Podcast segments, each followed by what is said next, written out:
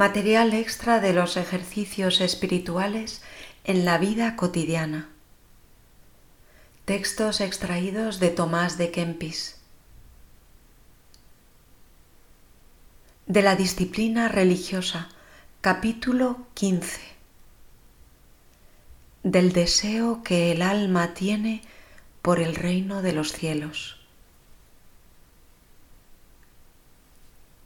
El único y particular deseo de los santos en esta vida fue no tener nada común con este mundo, sino más bien caminar a la presencia de Cristo y compañía de los santos ángeles por el desprecio de las cosas terrenas. Por lo cual, el bienaventurado San Pablo, el diente de Cristo, despreciaba de todo corazón todas las cosas terrenas y encendido en deseos de las celestiales decía, deseo ser desatado de los lazos de este cuerpo y estar con Cristo. No es de todos este deseo, sino de los perfectos que pueden decir, nuestra conversación está en los cielos.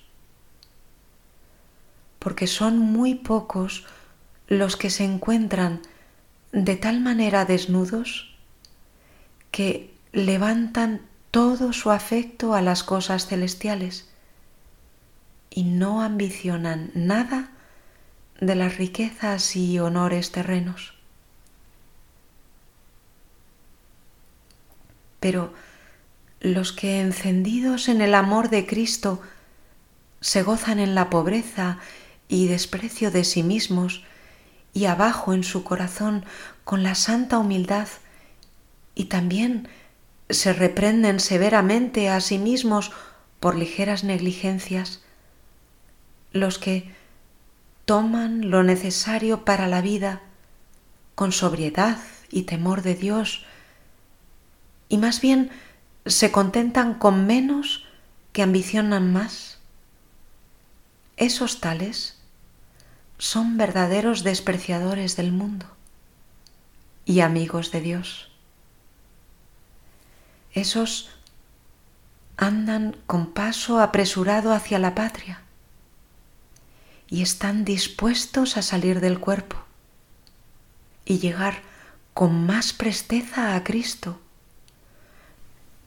no teniendo cosa que los pueda detener con gusto en este mundo.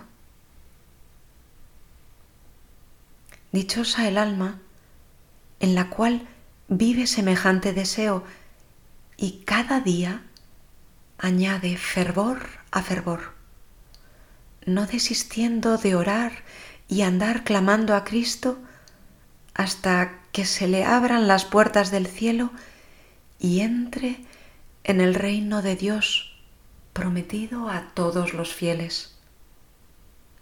Oh bienaventurada patria, donde reina una alegría perfecta, suma paz, la vista clara de Dios, la caridad perfecta y la consumada bienaventuranza. Allí es mejor un día que aquí millares de millares, porque allí no hay falta de nada. Mas aquí mucha miseria, la paz muy rara, el conocimiento de Dios escaso. ¿Qué pueden decir los miserables hombres de la felicidad del cielo?